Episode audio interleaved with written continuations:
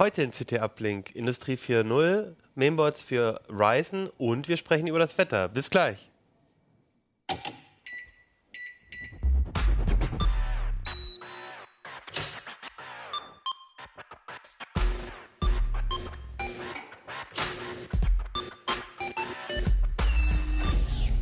CT Uplink. Hey, herzlich willkommen bei CT Uplink. Hey. Mein Name ist Achim Bartschok. Wir sprechen heute nochmal über die CT Nummer 9, die grüne CT. Und wie der erfahrene CT Uplink-Zuschauer und Zuhörer weiß, reden wir in der zweiten Sendung über die eigentlich viel spannenderen Themen. Das machen wir nämlich heute. Und zwar ähm, spreche ich heute mit, über die spannenden Themen mit André Kramer aus dem Ressort, wie heißen wir jetzt eigentlich? Software und Internet. Ganz kurz aus demselben Ressort, Peter Schüler. Christian Hirsch aus dem Ressort Hardware. Ja, schön, dass ihr alle da seid. Peter, du bist äh, zum ersten Mal dabei. Herzlich willkommen. Ähm, du hast heute ein Thema mitgebracht, nämlich die Industrie der Zukunft oder Industrie 4.0. Das war ein Thema, was wir eigentlich in der CT ja nicht, nicht, nicht so ständig auf dem Cover sozusagen haben, aber wo wir uns einfach jetzt mal ähm, äh, noch mal ein bisschen ausführlicher gewidmet haben, auch weil jetzt gerade die Hannover Messe ansteht, die eine der größten Industriemessen, die es so gibt. Und da habt ihr mal so einen Rundumschlag gemacht. Was passiert da eigentlich? Das war eigentlich der willkommene Aufhänger, die Hannover Messe oder früher hätte man gesagt die Industriemesse. Denn unter diesem Thema Digitalisierung oder in Deutschland wird das ja gerne mit Industrie 4.0 äh, beziffert, findet eigentlich wahnsinnig spannende Technik statt, die man bloß normalerweise nicht so ganz oft zu sehen kriegt, weil es im Consumer-Bereich nicht so viele Überlappungen gibt. Es gibt zwar Überlappungen, was äh, Augmented und Virtual Reality angeht, die findet auch im Spielebereich statt. Aber was Koordination von Robotern angeht, was statistische Prozessmodellierung angeht und solche Sachen, ähm, die hat man als Consumer normalerweise nicht so im Blick. Das ist aber, wie ich finde, sehr, sehr spannend und viele Leute, die mit äh, IT beruflich in Kontakt kommen, die werden sich damit auch auseinandersetzen müssen. Und insofern war der, Aufhänger sehr, sehr willkommen, sich mal ein bisschen tiefer damit auseinanderzusetzen. Ja, du hast, du hast schon gesagt, Industrie 4.0. Ähm, das bedeutet, also du hast jetzt schon gesagt, so Digitalisierung der Industrie. Was, was fällt denn da alles so rein? Da fällt viel mehr rein, als dieses Wort Industrie 4.0 nahelegt. Bei Industrie denken die meisten Leute an riesen Fabrikhallen und entsprechend riesiges Investitionsvolumen. Aber das ist so ein bisschen die deutsche äh, Lingo dazu. Digitalisierung ist eigentlich ein viel äh, treffenderer Bereich, weil wir könnten noch von Handwerk 4.0 und Dienstleistung 4.0 reden. Also auch wenn ein Bauhandwerker zum Beispiel seine äh, Gesellen mit dem äh, Smartphone auf eine Baustelle schickt, um die Arbeitszeiten zu erfassen, um online zu checken, welche Teile welche Bauteile äh, muss ich möglicherweise vom Lager holen oder so. Alles das fällt in, Invest in Digitalisierung der Industrie oder der Wirtschaft. Und dann sind natürlich keine zigtausend Euro äh, Anschaffungskosten drin. Das fällt alles da rein. Aber es gibt halt auch äh, Monsterprojekte, die da äh, interessant sind, wenn ganze Fertigungsstraßen mit riesengroßen Robotern miteinander kooperieren und spontan entscheiden, der Job ist fertig. Ich frage nach bei anderen Kollegen oder anderen Robotern nach, was sind die nächsten Aufgaben, die anstehen. Das geht also wirklich schon fast in Richtung Raketenforschung und hat eigentlich eine Menge versteckten Sexappeal. Ja, ich fand also ein Artikel, der in der Strecke drin war, da ging es tatsächlich auch um die kollabor äh, kollaborativen Roboter und auch dieses autonome Arbeiten. Und das war für mich eigentlich auch auch äh, relativ neu. Das, also man denkt halt immer so an den KUKA-Roboter, der Man da denkt irgendwie... immer an den Roboter, der im großen Stahlkäfig ist, damit Ja. ja, keiner seinen Kopf Genau. in Reichweite kriegt und aus Versehen und, geköpft und wird. 10.000 Mal genau dasselbe macht. Und das, das ändert sich ja. Und das fand ich total spannend, dass quasi, ähm, ihr habt auch geschrieben, ähm, ja, der Roboter eigentlich selbstständig entscheiden auch kann, was er eigentlich jetzt als nächstes tun muss. Ja, man kann eigentlich schon fast verschiedene Stufen der Roboter-Selbstständigkeit ausmachen. Was wir alle kennen, oder zumindest aus Bildern und Medienberichten kennen, sind diese Riesenroboter mit Industriearmen, die ganze Autokarosserien oder was durch die Gegend wälzen. Und da ist ein großer Käfig drumherum, dass ja niemand in die Nähe kommt. Ähm, Was wir dann in den letzten ein, zwei Jahren gesehen haben, waren Roboter, die dann mit einer Kamera und entsprechenden Sensoriken ausgestattet waren. Die hatten dann den Sondervorteil, die konnten genauso werkeln und äh, rühren, aber die blieben sofort stehen, wenn die merkten, da kommt jemand in die Nähe. Dann halte ich jetzt alles an und äh, sorge nur dafür, dass es keine Unfälle gibt. Das wäre, wenn man es ganz wohlwollend betrachtet, schon die erste Stufe der Autonomie. Die halten sich also an Asimovs Gesetze mittlerweile. Naja, in dem Fall sind es also mehr die Programmierergesetze. Aber die Asimovschen Regeln, die kommen ein bisschen später rein. Wenn wir dann tatsächlich in der letzten Stufe äh, davon ausgehen, Roboter entscheiden spontan, was sind die Fähigkeiten, die man von mir erwarten kann und wer könnte diese Fähigkeiten jetzt möglicherweise gerade situationsbedingt brauchen. Dann kommen also sehr viel spontanere und auch äh, für den Fabrikführer sehr viel unvorhersehbare Entscheidungen zustande. Und dann werden solche Sachen wie Asimovsche Gesetze gar nicht so abwegig. Aber das ist im Augenblick streng genommen noch ein bisschen Science Fiction. Und wie arbeiten die zusammen? Also sagt der eine dann, ich bin jetzt fertig, du kannst es abholen oder? Das ist die Vision irgendwann. Im Augenblick sind wir eigentlich mehr dabei, dass wir äh, Maschinen haben, die an irgendeiner Fertigungslinie aufgereiht sind. Und die einzelnen Werkstücke kommen da per Fließband vorbei. Und in jedem, jedes Werkstück sitzt zum Beispiel auf einem Träger. Und der Träger hat von der Verwaltungssoftware irgendwie einen Code beigekriegt, ich bin ein Träger, bei mir soll ein blaues Feuerzeug gebaut werden und dann reagieren die Maschinen darauf, aha, hier ist ein blaues Feuerzeug gefragt. Oder hier soll ein grünes oder ein Feuerzeug mit Griff oder was kommen. Und anhand dieser Codes, die die Werkstücke mit sich tragen, reagieren die Maschinen dann, wenn das Werkstück eben gerade vorbeikommt. Das ist so der Stand der Dinge, der im Augenblick in vielen Fabriken schon läuft. Ähm, das habe ich früher selbst gemacht bei VW in Ferien. Ja, aber da war es genau, aber da war es ja, da, da steht ja noch verlangt. Genau, und dann stand da noch noch eine. Person. Das fand ich auch sehr spannend, weil ich also wenn wenn man so Science Fiction Literatur auch liest und so dann oder überhaupt so die hm. Vision ähm, so jeder, Be also diese Individualisierung auch der Produktion, mhm, das ja. halt irgendwie, da war ganz oft immer, ich denke da irgendwie an Neil Stevenson oder so, da geht es dann darum, dass jeder seinen Compiler zu Hause stehen mhm. hat und, und kann dann sein eigenes individuelles Produkt mhm. raus, so der 3D-Drucker in Zukunft oder was halt auf der Enterprise ist, aber das fand ich ganz spannend, dass aber auch in der, in der, in der, in der, in der Produktion, in der Fabrik geht es natürlich auch darum, ich muss es gar nicht zu Hause stehen haben, die Produktionsfertigung. Man kann auch in der Fabrik inzwischen... Das ist massiver Köder. Ähm, man hat also äh, möglicherweise auch ziemlich komplexe äh, Objekte, die produziert werden. Das kann im Prinzip ein ganzes Auto sein.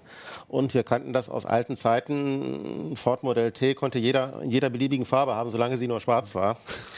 ähm, davon sind wir heute weg. Wir wollen unsere Autos individuell ausgestattet haben. Und äh, wir sind mittlerweile so weit, dass man Autos in solchen Fertigungsstraßen mhm. entlang transportieren kann, wenn sie so langsam fertiggestellt werden. Und bei jedem Auto wissen die Maschinen, wenn das Auto vorbeikommt, hier kommt dieser Lack, da kommt ein Schiebedach, da kommt äh, ein Automatikgetriebe oder muss reingesetzt werden und so weiter. Das kann man alles machen, ohne dass man eine Serienfertigung erst anhalten muss und mühevoll wieder mit anderen Parametern hochfahren muss. Das spart natürlich Rüstzeiten und dann kann die ganze Serie so durchlaufen. Und da versprechen sich die Hochindustrieländer im Augenblick einen deutlichen Marktvorteil davon. Aber ähm, um nochmal auf das Thema autonome Maschinen zu sprechen zu kommen, was ich also, ich glaube, letztes Jahr schon gesehen habe, war ein Forschungsprojekt von Transportrobotern, so kleine äh, Bierkistengroße äh, Gefährte, die anhand von irgendwelchen Landmarken, die im Areal aufgebracht waren, von hier nach da fahren konnten. Und da konnte man so einem Teil erzählen, fahr bitte ins Regallager und hol mir das Teil XYZ. Und das wusste dann durch Datenbankabfrage, oh hoppala, das ist zu schwer für mich. Dann fuhr das da hin in die Richtung und versuchte auf dem Weg dahin einen Kollegen äh, anzusprechen. Komm mal mit, wir haben was Schweres zu tragen. Die faule Sau. Und dann liefen die, dann, dann liefen die im Gänsemarsch dahin und holten das dann gemeinsam ab. So können sich Roboter schon absprechen, ohne dass man das erst im Einzelfall für diese konkrete Anwendung programmieren müsste. Das war jetzt gerade mal ein Pilotprojekt, aber die werden auch zunehmen, denke ich. Das ist ja auch das Spannende jetzt mit dem Internet of Things, wo im Prinzip jeder, auch, auch, auch mhm. kleinere Sensoren, alle, alle vernetzen sich miteinander und so ist natürlich auch denkbar, dass dann so ein Roboter im Prinzip mhm. ähm, auch mit den, mit den ähm, mit den in den Produkthallen mit den verschiedenen Stellen quasi kommuniziert, untereinander man miteinander redet und eben ähm, dass alles sich vernetzt. Und dann ist natürlich die Frage, was mache ich da draus? Wie kriege ich daraus effizientere Abläufe? Internet of Things schillert da überall ganz, ganz heftig durch. Und zweierlei ist da maßgeblich. Erstmal haben wir erkleckliche Datenfluten, die auf die Art und Weise zustande kommen. Und zweitens kommt natürlich dazu, dass wir ganz verschiedenartige Gerätschaften haben, die miteinander reden müssen. Das sind ganz verschiedene Maschinen von verschiedenen Herstellern, die ganz verschiedene äh, Sachen können oder wissen müssen. Und ähm, dann natürlich auch ähm, eine einheitliche Sprache finden müssen. Das ist also auch ein Problem der Vereinheitlichung von Kommunikationsprotokollen sowohl für Maschinen als auch, das finde ich ganz interessant, für die Leute, die sowas erstmal konzipieren sollen. Mhm. Da gibt es mittlerweile die wüstesten Modelle, wo ich beim Vorführen dann auch ausgestiegen bin, wie man so eine Fabrikanlage, die geplant werden soll, in einem einzigen Modell darstellen soll, dass es gleichzeitig die Manager, die äh, Finanzinvestoren, die zukünftigen Fabrikführer und die Wartungstechniker verstehen, die natürlich völlig unterschiedliche Wortschätze haben und denen man aber dieselben Sachen jeweils mit ihrer äh, mhm. Terminologie klar machen muss. Das ist also sowohl für Menschen als auch für Maschinen eine veritable Herausforderung. Ja, weil letztendlich musst du ja wirklich diesen gesamten Prozess, also ich muss da auch immer dran denken, Nico saß hier schon oft und hat darüber sich geärgert, wie im, im Smart Home die verschiedenen Produkte halt äh, eigentlich jetzt miteinander sprechen könnten, aber halt jeder proprietäre mhm. ähm, Systeme dann sind. Das ist ja in der, in der, in der, in der Produktion noch viel problematischer. Das ist ein Faktor 100 ja. oder 1000, das ist komplizierter. Und da gibt es also äh, wüste Herausforderungen. Ich entsinne mich, wir hatten mal Laser im Hause und da war jemand dabei, der so eine Fertigungsanlage alter, traditioneller Schule zu betreuen hatte, der dann meinte, ja, wir haben 20 äh, Fertigungsschritte und überall steht ein, eine Anlage, die das steuern soll, die theoretisch vom selben Hersteller und vom selben Modell kommt. Aber das sind alles verschiedene Versionen und die ganzen Versionen muss ich jede in einer einzelnen virtuellen Maschine betreiben, weil die einzelnen Versionen sich nicht miteinander verstehen und nicht miteinander gepatcht werden können. Das ist natürlich genau der Weg, wie man es nicht haben möchte. Ähm, eine Sache, die da, ähm, die du jetzt auch schon angesprochen hast, die auch so ein Schwerpunkt in dem, in dem Bereich ist, ist, ähm, mit Internet of Things, mit dem ganzen, mit der Digitalisierung entstehen eine riesige äh, Datenwust auch. Ähm, so Stichwort Big Data. Und das wird aber auch, diese ganzen Daten, die da gesammelt werden, die werden ja auch, äh, da entstehen auch neue Sachen. Da wird, ähm, da geht es dann um ähm, Mustererkennung, mhm. da geht es um ähm, Wartung von Geräten zum Beispiel, weil je mehr Sensoren, je mehr Sachen ich da habe, desto mehr kann ich natürlich auch ein bisschen gucken, was passiert da gerade, wie entwickeln sich die Sachen und daraus ähm, ja, Thesen erstellen, was ich vielleicht machen muss, äh, um zum Beispiel ein Gerät zu warten. Ja, das wird in der Tat sehr, sehr spannend. Ähm, was wir für einen der Artikel im Heft als Unterzeile hatten, war Maschinenteile austauschen, immer kurz bevor sie kaputt gehen. Weil man will natürlich nicht alle zehn Minuten eine Inspektion machen. Das würde bloß die ganze Geschichte aufhalten und Geld kosten. Sondern man möchte möglichst gute Erfahrung einbringen. Wie oft muss ich ein gewisses Teil genau inspizieren und wann muss ich es austauschen, bevor ich ein großes Risiko laufe, dass das die Maschine zum Stillstand bringt. Das äh, erzeugt dann mittlerweile ganz gute Aufgabenstellungen für eine Statistik, wie man historische vergangene Inspektionen auswerten muss, um für die Zukunft aus bestimmten Betriebsparametern und äh, Nutzungsdauern Vorhersagen zu treffen. Und das ist was, was viele Firmen auch mit eigenen Mitteln gar nicht unbedingt können, weil das ist dann sophistische Statistik und erfordert Auswertung von sehr, sehr vielen Daten mitunter. Und da haben wir dann eigentlich den nächsten Aspekt, der ins Spiel kommt, dass man sowas nämlich möglicherweise schon auslagern kann und auch ganz neue Geschäftsmodelle bringen kann. Dass man also sagt, wir haben da eine große Anlage oder vielleicht auch einfach ein Lkw-Fuhrpark oder sowas oder ein Flugzeugtriebwerk, was gewartet werden muss, was ganz viele Daten abschmeißt. Aber wir als Airline oder als Spedition haben gar nicht die Mittel, um das genau zu analysieren. Das geben wir in die Hand von jemandem, der regelmäßig solche Analysen macht und nehmen dem die entsprechende Analyse ab oder beauftragen den möglicherweise auch mit der regelmäßigen Wartung. Soll der sich doch darum kümmern, dass er die Kosten minimiert und wir bezahlen den pauschal nach Monaten oder nach Betriebsstunden von einem Triebwerk mhm. oder sowas. Da kommen also auch ganz neue Ideen rein, die nur streng genommen mehr mit äh, Firmenorganisationen und nicht so viel mit äh, Binärcodes zu tun haben. Aber auch das sind Auswirkungen, die erst durch die Digitalisierung und durch diese statistischen mhm. Auswertungen möglich werden. Ja, ich habe auch gelesen, äh, dass es dann durchaus zum Beispiel Einsatz von ähm, ähm, künstliche Intelligenz auch. Also wie, mhm. wie kriege ich es hin mit ähm, neuronalen Netzen mhm. ähm, aus diesen Mustern, die ich ne, aus mhm. Ausfällen oder so was zu erkennen. Wir reden da immer ganz viel darüber, dass jetzt die Maschinen irgendwie gegen uns im Go spielen können oder in Bilderkennung. Aber da kann man ja auch überlegen, ich habe, ich, also Flugzeugdaten war ja so mhm. ein Beispiel.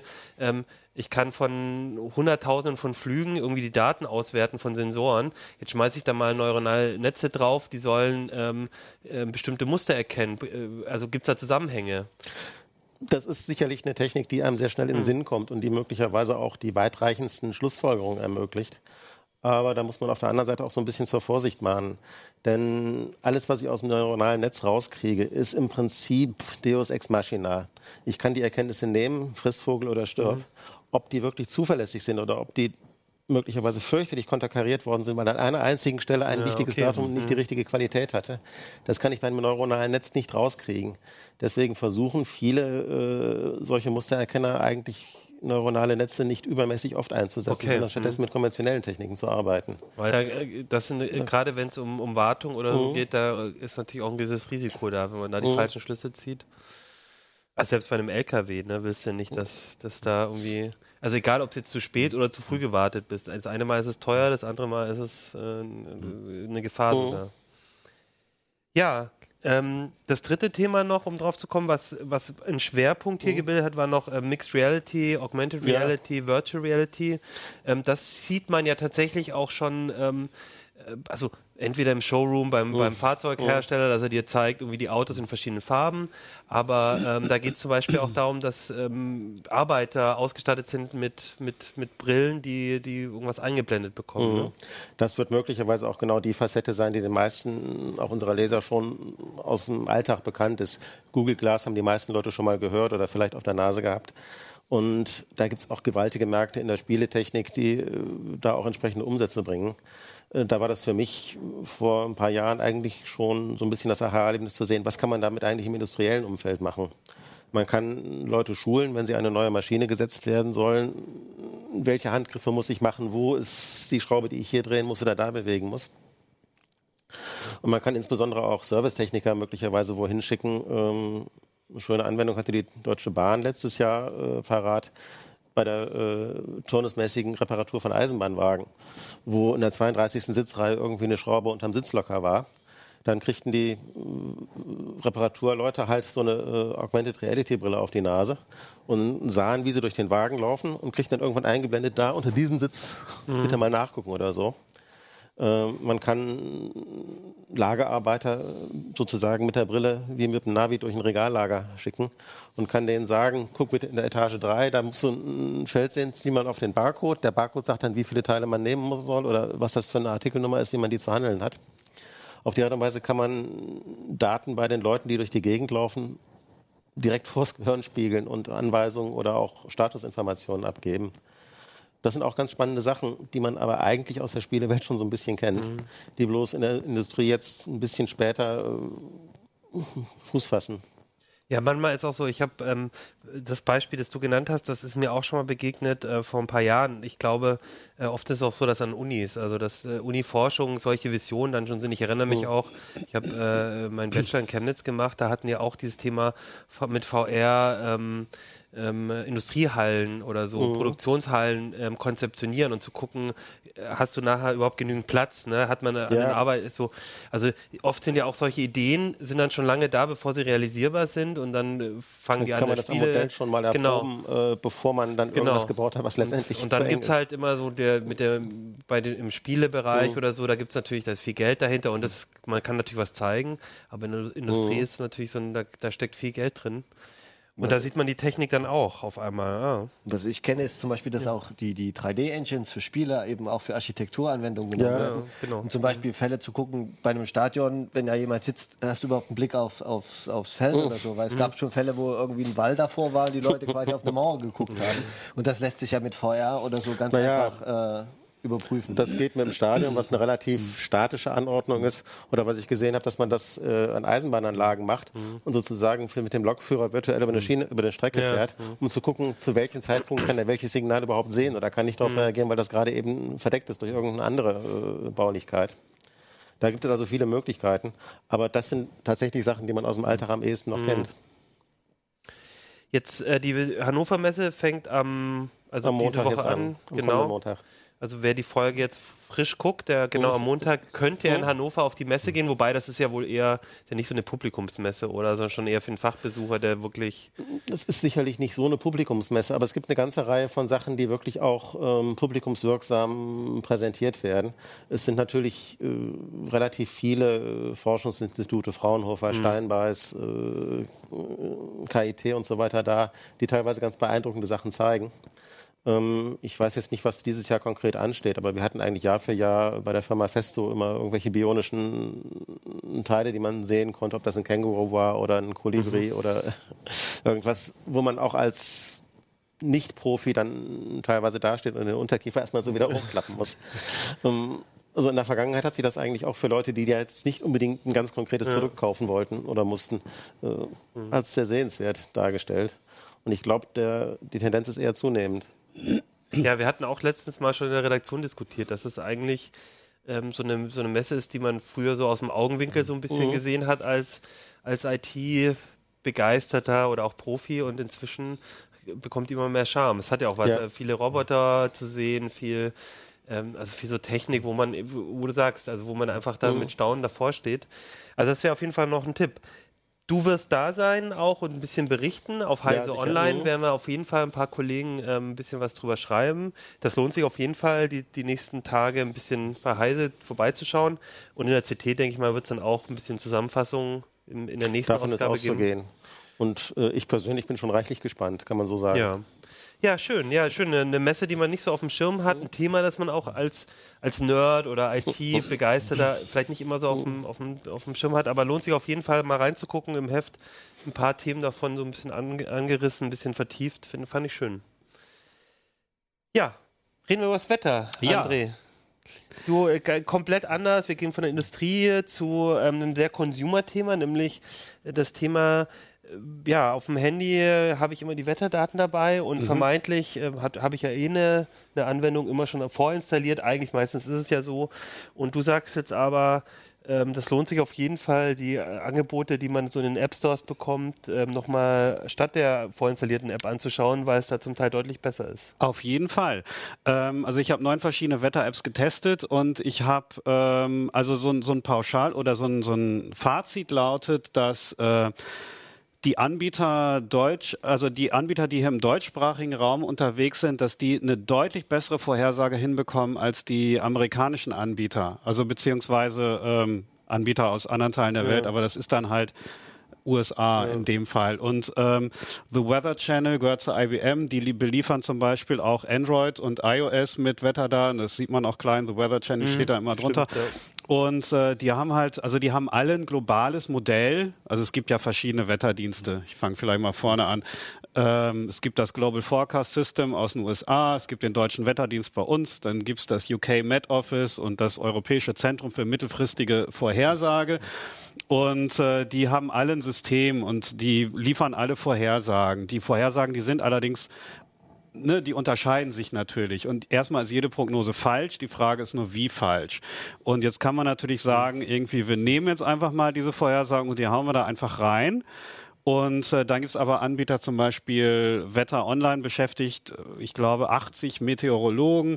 Dann gibt's äh, ähm, die Meteo Group oder Meteo Group, nicht die, sondern die heißt so, die beschäftigen 120 Meteorologen und die gucken halt, ähm, ja, wie sind die, wie sind die Gegebenheiten jetzt gerade, wo sind gerade die Wolken, wo bildet sich Nebel? Und dann sagen so, okay, jetzt ist GFS irgendwie gerade besser, jetzt ist äh, ECMWF gerade besser. Und, und diese Aussagen, die fließen dann in die aktuellen Prognosen ein. Und da habe ich festgestellt, also ne, wer hier auf dem mitteleuropäischen Raum so ein bisschen guckt und dann mal dies und dann mal das und ähm, so eine Abteilung hat, die sich darum kümmert, das zahlt sich auf jeden Fall für die Vor- Vorhersage aus. Und das Ergebnis ist dann eben deutlich besser als äh, zum Beispiel ja IBM irgendwie. Die machen sicher auch gute Arbeit, aber die haben dann ein Modell, das spuckt für äh, zwei Millionen Orte auf dem ganzen Globus Daten aus und dementsprechend wenig Liebe stecken die jetzt in diese Region, die für mich vielleicht gerade wichtig ist, weil ähm, ich da jetzt wohne. Wenn du von Wettervorhersagen sprichst, was für Zeitmaßstäbe hast du da eigentlich? Geht das drum, wie wird das Wetter nächsten Montag oder wie wird das Wetter heute Nachmittag oder was ist da eigentlich deine Schwerpunktfragestellung? Ja, also das, das ist eben, das ist eben auch äh, ganz interessant. Also vor 20 Jahren konnte man das Wetter für drei Tage zuverlässig voraussagen. Mittlerweile hat sich das ausgedehnt auf fünf bis sechs Tage, weil einerseits ähm, die Rechner eben schneller geworden sind, äh, aber andererseits naja, weil, weil auch viel mehr Daten zur Verfügung stehen und viel mehr Daten auf einmal verarbeitet werden können. Also da gibt's halt von der World Meteor das konnte ich noch nie. Von der World Meteorological Organization gibt es Richtlinien, also das, ähm, da wird in zwei Meter Höhe äh, die Temperatur gemessen auf einer Rasenfläche von einer gewissen Größe mit einer gewissen Halmlänge. Und äh, dann hat der deutsche Wetterdienst ein Modell, das heißt Icon oder Icon, also die legen eine Icosaeder-Struktur um den ganzen Globus mit 13 Kilometer Auflösung und 90 atmosphärischen Schichten, schicken Wetterballons hoch, äh, machen alles Mögliche und ähm, naja, am Ende kommt dann eben der Wetterbericht daraus. Und der besteht eben auch aus verschiedenen Teilen. Also die Temperaturvorhersage natürlich, die habe ich mir jetzt mal genauer angeguckt. Dann gibt es aber eben auch die Regenwahrscheinlichkeit. Mhm. Und da zeigt einem iOS zum Beispiel in einer vorinstallierten App nur eine Regenwolke. Und ich habe nicht die geringste Ahnung, was das mhm. heißt. Ja. Bei anderen sieht man dann so 70 Prozent Regenwahrscheinlichkeit. Da packt man dann gleich einen Schirm ein.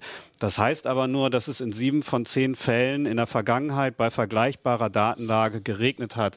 Und ob es dann irgendwie komplett durchregnet, äh, Bindfäden, ja. oder ob mhm. irgendwann mal in, innerhalb mhm. von einer oder von drei Stunden drei Tropfen runterkommen, ähm, naja, geregnet hat es in beiden Fällen. Also deswegen Regen irgendwie ähm, also diese Wahrscheinlichkeitsangaben und diese Wolkenbilder, da, also diese Wolken-Icons, da gucke ich gar nicht mehr drauf. Also das Regenradar ist da eigentlich die einzige aussagekräftige ähm, Visualisierung, die ihm ja. sagt, so, naja, fahre ich jetzt mit dem Fahrrad nach Hause ja. oder komme ich da in Regenguss? Gutes Stichwort. Gerade diese Frage, ja. fahre ich jetzt mit dem Fahrrad nach Hause oder bleibe ich noch eine halbe Stunde hier oder sowas oder fahre ich besser gleich mit dem Öffi, die steht mir ganz oft vor Augen. Und da bin ich ketzerischerweise eigentlich aus meinen Erfahrungen von all diesen Apps weg und versuche meine eigene Prognose zu machen, indem ich mir dieses, wie heißt das, ich, das nennt man glaube ich Nowcasting angucke. Wenn man sich so anguckt äh, auf Wetter Online oder auf Niederschlagsradar oder so, wie, wie bewegen sich die Wolkendichten ja, so, ja. im Augenblick ja. gerade, mhm. dann kann ich so meine eigene äh, Kaffeesatzleserei machen. Wie wird es denn in einer halben Stunde aussehen? Also du so? hast gerade irgendwie so ein bisschen von äh, davon gesprochen, wie denn da vorhergesagt wird. Ich kann ja vielleicht einfach mal was zeigen. Regie haben wir mal unsere kleine Detailkamera hier. Also ich habe hier verschiedene Wetter-Apps, also und Wetter Online ist zum Beispiel ein ganz gutes Beispiel. Ähm, da sieht man also, die haben hier eine Vorhersage, die ist stündlich. Die geht, erstreckt sich aber nur auf 48 Stunden. Also wenn ich da ein bisschen weitergehe, beispielsweise jetzt mal äh, zwei Tage, da sieht man, ich habe hier noch Vormittag, mhm. Nachmittag und Abend. Und wenn ich noch weiter in die Zukunft gehe, dann habe ich hier mhm. das 14-Tage-Wetter. Da werden also nur noch Tiefst- und Höchstwerte für den ganzen Tag angeboten. Das ist eigentlich eine sehr realistische Darstellung. Also, Welche App war das jetzt? Das war Wetter Online. Wetter Online. Da gibt es noch Weather Pro. Also das waren die beiden, die ich mhm. auch gerade genannt habe. Die machen das anders. Also da kann man auch so, ne, 14 Tage in der Zukunft, die haben immer noch eine stündliche Vorhersage, sogar Luftdruck und mit allem drum und dran. Wie heißt ja, die Disziplin? Die, Meteorologie? Die haben mir gesagt, der Kunde will das so. Ähm, so, ja, das war's. Aber es ist halt eigentlich Quatsch und also, also im Prinzip, sag mal ehrlich auf. Die machen Fall. eine relativ gute Vorhersage, mhm. aber jetzt irgendwie, naja, wer will mhm. in 14 Tagen wissen, ob es um 14 Uhr, mhm. äh, okay, ne, da möchte ich heiraten und da habe ich dann draußen, klar, keine Ahnung, da will ich jetzt wissen, ob es da jetzt regnet und ob es da jetzt eher 12 oder eher 15 Grad ist. Aber ähm, naja, wie verlässlich das mhm. dann ist, sei mal dahingestellt. Aber das, was du sagst, Peter, ähm, ich, jetzt zeige ich doch mein Handy, ist ein bisschen, äh, das, was du sagst, das geht mir, das hat für mich eigentlich auch das so am meisten in den letzten Jahren so diese Art, wie ich mit Wettervorhersagen umgehe, äh, revolutioniert, sage ich mal. Ich habe hier bei meinem Handy, ich habe einfach so ein Widget von auch Wetter Online mit dem Regenradar immer, immer aktuell drauf. Und dann sehe ich halt, ähm, ist da so eine Wolkendecke im Anmarsch oder nicht? Und das hat mir ganz viel, also dieser Regenradar mhm. überhaupt, und der ist ja auch in manchen Apps integriert, manche nicht, der ist mir inzwischen total wichtig, einfach nur mit dieser Entscheidung, fahre ich Fahre ich jetzt nach Hause, warte ich noch mal eine halbe Stunde, manchmal klappt es halt auch nicht. Ne? Spiegelt das ist ein genau Riesenschritt nach vorne, ja. weil da das ist eben auch relativ intuitiv interpretierbar und diese Daten, die man sonst, also früher hat einem der Tagesschau Wettermann gesagt, wie es Wetter wird und dann wusste man irgendwie, was man zu tun hat und jetzt hat man einen Haufen Zahlen und das Regenradar, was es im Übrigen nicht nur von Wetter Online gibt, sondern das ist in jeder oh. App irgendwie mhm. integriert. Aber gerade bei, also ich finde die Wetter Online-Variante besonders mhm. gut interpretierbar. Also naja, es gibt bloß irgendwie so eine, überschneiden sich die Prognosen, denke ich mal.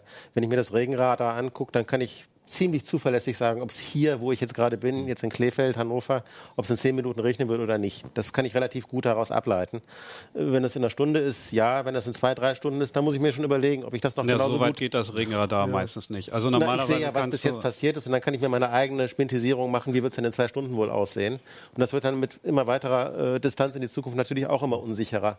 Und irgendwann muss ich mich fragen, ist das, was ich mir selber zusammenreime für Kleefeld, ist das immer noch besser, also als dieses, die Profis für Niedersachsen sagen? Du hast gerade diese Nowcasting-Verfahren mhm. angesprochen angesprochen und die werden üblicherweise für die nächsten zwei Stunden im Fünf-Minuten-Takt errechnet. Mhm. Also weiter geht, äh, darüber geht es schon gar nicht hinaus. Ich extrapoliere das ja selber. Ich sehe, was in der letzten Stunde passiert ist und überlege mir selbst, wie wird es denn in der nächsten Stunde aussehen. Das ist dann so eine Laienschätzung. Die hat vielleicht den Vorteil, dass sie genau auf meinen Ort bezogen ja. ist. Aber die hat natürlich die professionellen Daten von Wetter Online und Konsorten nicht. Deswegen frage ich mich, wann ist der Schnittpunkt, wann sind die Profis besser als ich mit meinen ich glaube, du hast es selber schon beantwortet, weil ich glaube, wenn man, ich, ich glaube, für die nächsten 10, 20 Minuten kann man mit so einem Bild unheimlich viel aussagen und und es kommt ja auch immer ein bisschen drauf an. Ich meine, wenn da so eine Regenfront kommt, dann ist klar, okay, es regnet wahrscheinlich noch den restlichen Abend. Während, äh, also ich hatte es äh, jetzt, als ich zurückkam vom, vom, vom Urlaub, das war so ein richtiger Aprilwettertag und du hast so richtig auf der Karte auch gesehen, so dieses äh, Streu genau, hm. so Streuselkuchen und ich wusste halt überhaupt nicht, wie das Wetter jetzt sein wird und es war dann auch so in der, in der Zeit, wie ich nach Hause gefahren bin mit dem Zug. Es war total schön, du hast auch immer gesehen, so Sonne, Regen, Sonne, das, Regen. Das nennt man irisches Wetter, ja. ne? also Sonnenschein. Und, das, und dann, aber da, da, hilft mir dann das Bild natürlich auch nicht, um naja. zum Vorher zu sagen, ob es jetzt regnet, wenn ich zu Hause bin oder nicht, aber es hilft mir zumindest eine Einschätzung zu bekommen, oh das ist, das ist aber auch ganz witzig. Hm. Also ich habe mir jetzt die Wetterdaten, äh, ich habe viel gesammelt, viel aufgeschrieben, äh, vor allen Dingen in den Monaten Februar und März, weil ich wollte halt zum Frühlingsanfang dann auch fertig sein. Das hätte jetzt auch noch ein Heft warten können, aber ähm, April und September sind tatsächlich die Monate, wo, wo, oh. wo absolutes Chaos herrscht und mhm. die irgendwie auch nicht wissen, wie das Wetter ist. Also während man, also ne, so, so eine Abweichung von zwei Grad, die gilt immer noch als relativ genau. Auf der anderen Seite haben wir auch ein jahreszeitenabhängiges Wetter, sodass die Abweichungen so groß auch nicht sein werden, dass wir jetzt morgen irgendwie 25 Grad haben würden. Das wissen wir jetzt alle, dass das irgendwie nicht, äh, nicht passieren wird.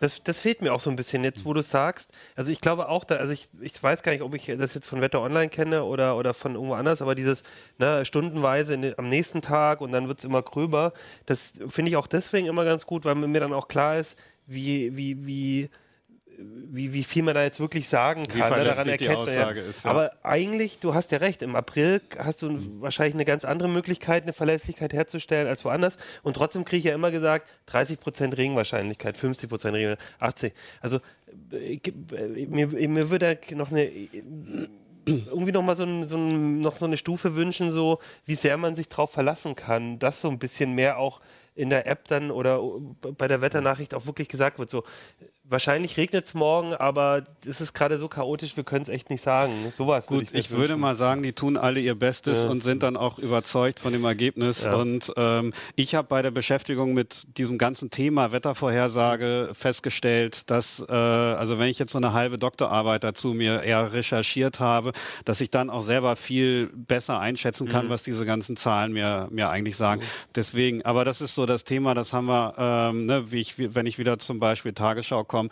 Früher wurde einfach da vorgesetzt, was irgendwie die für wichtig halten und jetzt habe ich meine Tausenden von mhm. Quellen und muss eben selber ein bisschen Kompetenz mir aneignen. Ähm, die guten von den schlechten News mhm. und die guten von den schlechten Wettervorhersagen vielleicht auch zu trennen. Gut. Das heißt, zusammengefasst, ähm, häufig, also es kommt sehr darauf an, welche Wetterdienste da so zur Grundlage legen. Verschiedene Apps ähm, zeigen einem auch so ein bisschen ehrlicher, was sie wirklich vorher sagen können mhm. als andere. Und ähm, insgesamt vielleicht nochmal den Artikel von dir lesen. Auf dann, jeden Fall. Dann weiß man besser, was für ein Wetter morgen kommt. Ja, was? also äh, vielleicht sage ich noch mal kurz zu den Datenquellen. Also es gibt ja zum Beispiel auch eine App vom Deutschen Wetterdienst, das Warnwetter. Mhm. Die machen nicht ganz, die geben eher Trends wieder, eher Kurven, weil mhm. die eben auch im Wettbewerb mit den kommerziellen Anbietern stehen und deswegen sich vielleicht auch gar nicht trauen oder es gar nicht dürfen, das so genau wiederzugeben. Aber es gibt dann die und den privaten Anbieter Meteo Group, der auch ähm, ja, also andere Apps da beliefert. Und ähm, ich habe festgestellt, dass die beiden halt für, für die mitteleuropäischen mhm. Verhältnisse ähm, da sehr gute Aussagen machen und dann so Yahoo-Wetter zum Beispiel, also von der, von der, also von der Optik her ganz hübsch ist, aber von, von der Genauigkeit ziemlich lieblos daherkommt. Also und eben genauso was bei AccuWeather und The Weather Channel, die eben für Bloomberg und amerikanische Fernsehsender mhm. und so weiter Vorhersagen machen, dass die für, für Deutschland und Österreich, Schweiz relativ unbrauchbar ja. sich erwiesen haben. Und manchmal ist es ja auch, es kommt ja immer darauf an, was man machen will. Ne? Das ist jetzt gerade willst jetzt gerade wandern gehen. Ich merke das immer, wenn ich wandern gehe, dann ist es auf einmal total wichtig, dass, dass, mhm. dass auch wie kalt es wird, ne? solche Sachen. Während äh, so, wenn es einfach nur darum geht, wie wird das Wetter morgen, dann reicht einem ja auch manchmal so, ach, es wird schon wie, eher wie gut. Wird's, wie wird es denn aussehen, wenn ich aus dem Bürofenster genau. rauskomme? ja, schön.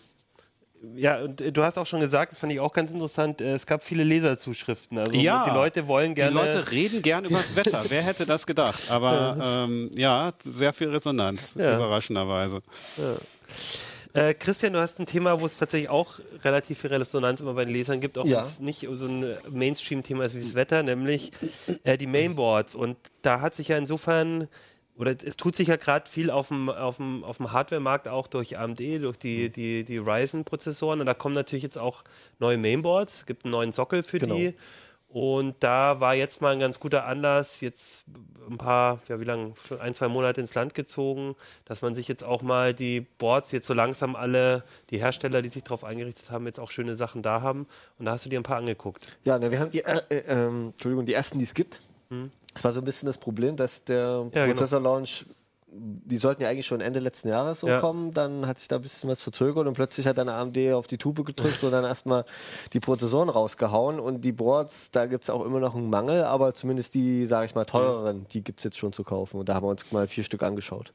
Und die teuren sind ja wahrscheinlich, wenn du dir eh, also ka- es gibt ja auch die teuren Prozessoren jetzt eher, das sind ja wahrscheinlich dann eher die, wenn du dir jetzt eh einen, einen Ryzen jetzt schon kaufst, einen, einen mit vielen Ja, also- Kernen, dann kaufst du dir wahrscheinlich auch ein bisschen teures Ja, wenn Board. du den 8-Kerner vor allem. Also Ja. die, die sind ja die, die spannenden Prozessoren, was, was man so, wo man bei. Intel irgendwie 1000 Euro bezahlt, die kriegt man jetzt so für 300 bis 500 Euro. Ähm, da dann kann man auch Boards 300 Euro für so ein Board so ausgeben. viel, ko- wie gesagt, das teuerste, ja, das kostet viel, aber wir haben auch das günstige hier, das von das As- Asus Board, das kostet so um die 100 Euro. Mhm. Also wir haben auch, sage ich mal, im, im Mittelklassebereich was äh, dabei und die haben uns mal angeschaut, was da so die Unterschiede sind und die Kinderkrankheiten vor allem. Ja, vier Boards. Ähm, kannst du noch mal die Unterschiede sagen? Also es gibt ja, Ja, also der, der Hauptunterschied ist erstmal der Chipsatz. Also es gibt ja von AMD äh, vier Chipsätze, wobei die zwei günstigen, die, die X300, A300, die gibt es noch nicht zu kaufen. Das wird wahrscheinlich noch ein paar Monate dauern, aber die, sage ich mal, Mittelklasse B350, X370. X370 ist hier das richtig dicke für die Overclocker. Mit, Vielleicht können wir das einmal schon mal unter die Kamera wir einfach halten, mal ja? da ein bisschen unter die Displaykamera packen.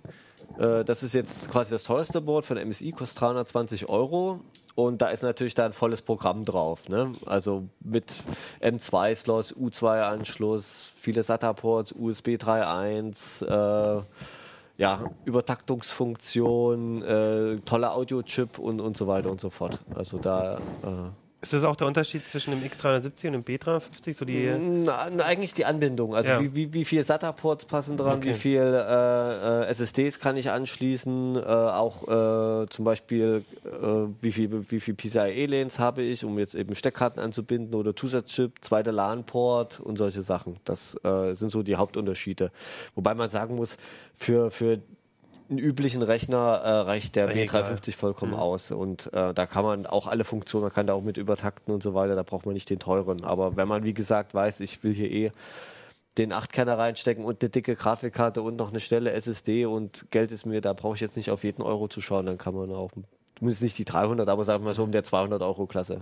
Gibt's auch und warum sollte ich jetzt 300 Euro ausgeben? Also hat die jetzt noch mal, also außer dass ich jetzt also deutlich mehr Anschlüsse, auch ein bisschen ungewöhnliche Sachen oder gibt es da, da noch oder Das ist, also das ist schon eher sowas für, für Leute, die, die auch ein äh, Plexiglasfenster neben dem Gehäuse haben, um zu zeigen, hier, guck mal, ich kann es mir leisten. Also das ist jetzt nichts, wo ich sagen würde, äh, das würde mir auch nie empfehlen, jetzt sage ich mal, als muss man jetzt unbedingt haben, sondern das ist eher so, wenn man jetzt auch noch ein bisschen auf die Optik schaut, weil das ist auch noch weiß lackiert und hat dann auch noch ganz viele LED-Lampen. Was ist Das denn da auf der anderen Seite noch? Hat es da auch noch irgendwas? nö, das oh, ist da bloß sind eine ganze Menge Anschlüsse. Ups. Das ist nur der ich war's M2 nicht. Genau. ja, das ist der M2 Shield. Das ist äh, so eine Art Kühlplatte für die M2 SSDs, weil die auch relativ heiß werden bei Zugriffen. Und das soll die Kühlung verbessern. In dem Fall hat es jetzt, sag mal ich so mal, hin. das Überhitzen so ein paar, paar Minuten, Sekunden rausgezögert, aber nicht komplett verhindert. Aber Das sind so ganz spannende Fragen dazu, weil ich entsinne mich noch, als ich das letzte Mal für mich selbst ein Motherboard für einen Rechner ausgeguckt habe, da gab es dann 1001 Motherboards mit demselben Sockel und die scheinbar das gleiche Memory fraßen und so weiter. Aber welche Memory Chips dann da drin möglich waren und was man da für ein Timing einstellen konnte und so weiter, das gab Na dann gut, also die- die- retrospektiv eine Menge Unterschiede, die eigentlich so ein bisschen Lotteriespiel erzeugt haben. Das, Kann das man hat sich da sich irgendwas gewandelt. Verlässliches Also das hat sich gewandelt. Also grundsätzlich muss man sagen, die Boards sind technisch sehr, sehr gleich. Also man, da ist derselbe Chipsatz drauf, die, die Zulieferchips, also der LAN-Chip kommt entweder von Intel oder von Realtek, der Audio-Chip ist meistens ein Realtek, äh, die, die USB 3-Controller sind von Asmedia oft. Also das sind meistens dieselben Komponenten. Es ist dann eher die, die, das Problem der Hersteller, sich untereinander zu unterscheiden. Ne? Weil Gigabyte will, dass man das Gigabyte-Board kauft, Ja. MSI das MSI-Board und so weiter. Ähm, und dann äh, haben die Bo- Boardhersteller ja auch noch verschiedene Preispunkte. Ne? Also es gibt ein Board für 95 Euro, für 97 Euro, eins für 105, eins für 110 und so weiter. Also es ist ein riesiges Angebot. Ähm, und die Unterschiede sind halt sehr gering. Ne? Und äh, da versuchen sich eben die Hersteller durch, durch Add-ons abzuheben. Das können manchmal Softwarebeilagen sein, wo wir fragen, also das ist manchmal sehr asiatisch geprägt, dass da irgendeine quietschbunte Pokémon-Software ist, wo man übertakten mit kann. Das ist Da das, sagen- was man als erstes irgendwie Genau, wo wir sagen, äh, lieber Finger weg, wer weiß, äh, was das macht. Äh, andererseits natürlich auch äh, äh, sinnvolle Features, zumindest für gewisse Leute. Zum Beispiel gibt es bei den teuren Boards sehr gute Audiochips, die halt 120 dB Signalabstand haben und, und 2 Volt Ausgangsspannung, um dann richtig hochohmigen Kopfhörer dran zu betreiben, was viele Jahre nicht möglich war. Äh, andererseits eben die Anzahl. ne, der- wird aber vielfach wahrscheinlich gar nicht von den Typenbezeichnungen der Chips ablesbar sein, sondern wird wahrscheinlich vielfach auch mit äh, Güte der Leitungsgeometrie Richtig, und so weiter genau. zu tun Da- haben. da- Da, also- stehe ich doch dann eigentlich als Verbraucher wieder Ochs vorm Berg. Ja, die, die Hersteller bewerben es groß, aber die Frage ist natürlich, äh, hält es auch, was es verspricht? Ich meine, das messen wir ja nach, das kann man auch in einem Test ja nachlesen, was was bringt. Ähm, grundsätzlich kann man sagen, also man fährt, wie gesagt, ein günstiges Board mit, mit 80 bis 100 Euro ist absolut okay, wenn man jetzt keine Endrechner bauen will und ansonsten ist man mit 150 bis 170 Euro absolut gut bedient. Und alles drüber raus ist dann, wie soll ich das sagen, äh, Schweizverlängerung.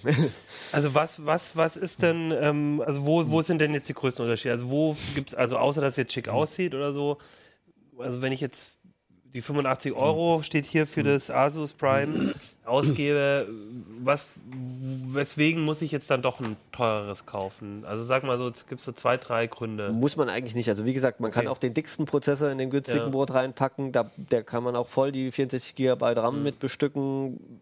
Wenn man jetzt natürlich eine zweite Grafikkarte stecken will, das geht hier natürlich nicht. Ne? Das Okay. hat nur einen Pack-Slot, dann müsste man natürlich zu einem teureren greifen. Oder wenn man halt, äh, wie gesagt, äh, ne, mehrere schnelle SSDs anbinden will. Mhm. Ne? Weil hier hatten wir ja, wie gesagt, für schnelle SSDs den, den äh, M2-Slot mit vier PCIe-Lanes, aber dann kriegt man keine weitere Karte rein, wenn noch eine Grafikkarte drin steckt. Ne? Hier hatte man noch die Möglichkeit, äh, einen zweiten M2-Slot oder eben noch mehr Pack-Slots, wo man eine Steckkarte mit, mit vielen PCIe-Lanes reinstecken kann. Also das ist dann schon...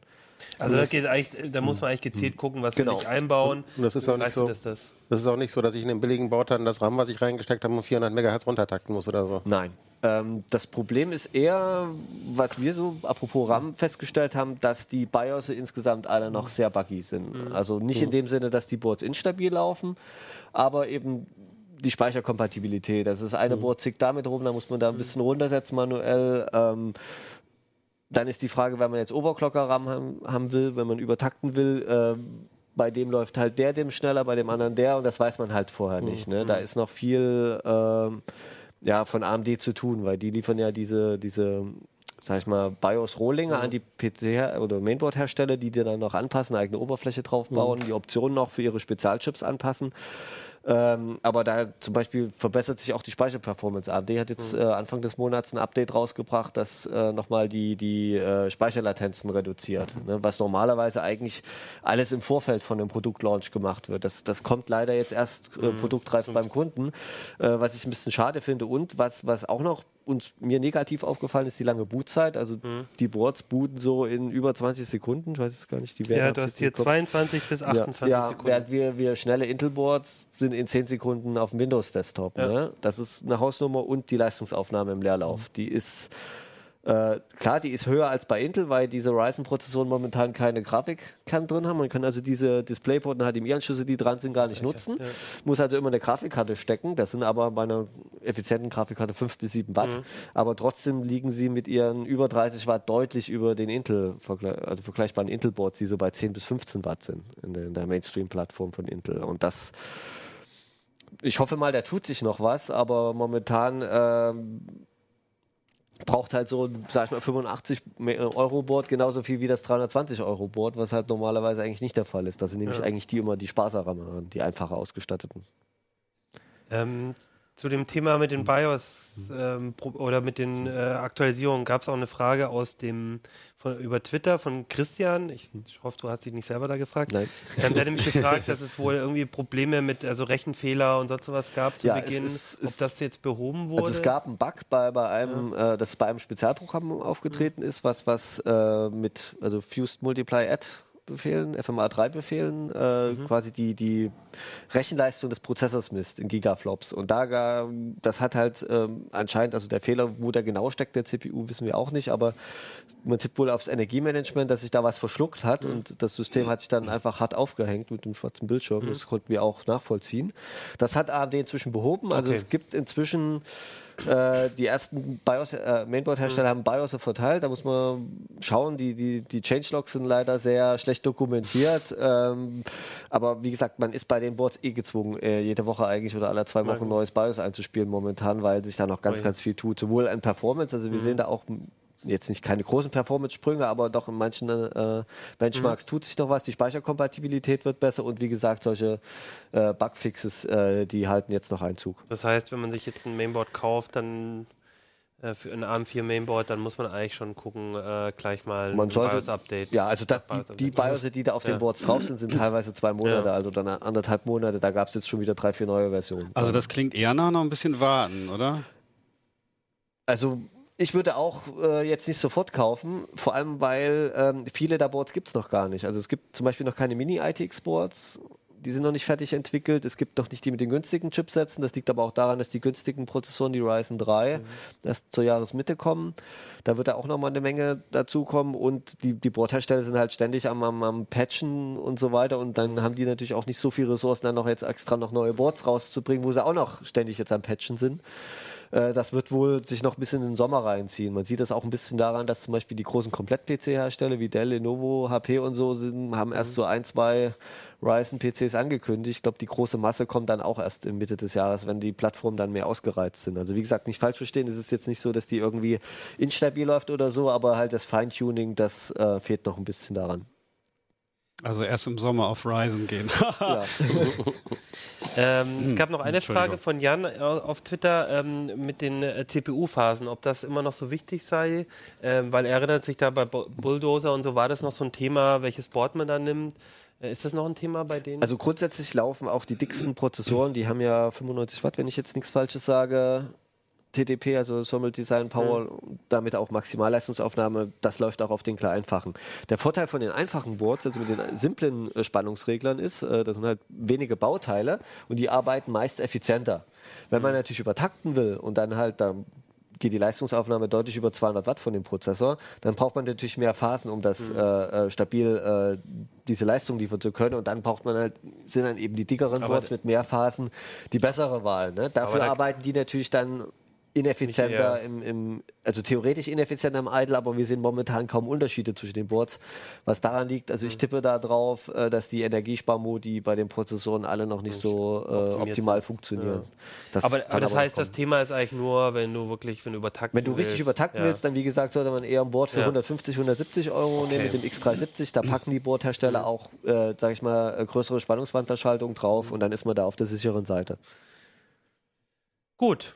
Dann würde ich sagen, Dankeschön. Der Rest, wenn ihr nochmal genau gucken wollt, welche Anschlüsse die Geräte haben, äh, die Geräte, die Mainboards ähm, und, und was die Messwerte waren, dann könnt ihr es in der CT nochmal nachlesen. Äh, als letztes wollte ich noch eine Sache sagen, weil wir hatten vor, Gott, schon vor einem Monat, über einem Monat, ein Rätsel und da gab es zwei Gewinner und leider ist das eine, ähm, das, der, der eine, die durften sich was ausrufen von uns. Und das eine ähm, ist erst jetzt zurückgekommen, äh, zu, äh, zu uns gekommen, weil die Größe gab es nicht mehr. Dieses T-Shirt Never Forget äh, aus dem Heise Shop. Das verschicken wir an Michael, heu, geht heute noch raus. Ich wollte es noch einmal noch mal hier zeigen. Äh, und Erik hatte ein CT-Abo drei Monate sich gewünscht von den Sachen, die ich angeboten habe. Und das äh, ist inzwischen auch aktiv. Ähm, genau, das war für unser Retro äh, Point-and-Click-Adventure-Rätsel gewesen. Das wollte ich euch noch zeigen. Ansonsten ähm, würde ich sagen, sehen wir uns nächste Woche wieder. Da gibt es eine neue CT und ihr habt jetzt gelernt, die nächste Sendung mit den, die, mit den ersten, die ist nicht so spannend. Wartet dann auf die zweite. Dann, nein, Quatsch. Äh, guckt natürlich beide Folgen und dann würde ich sagen, bis nächste Woche. CD. Tschüss. Wiederschauen.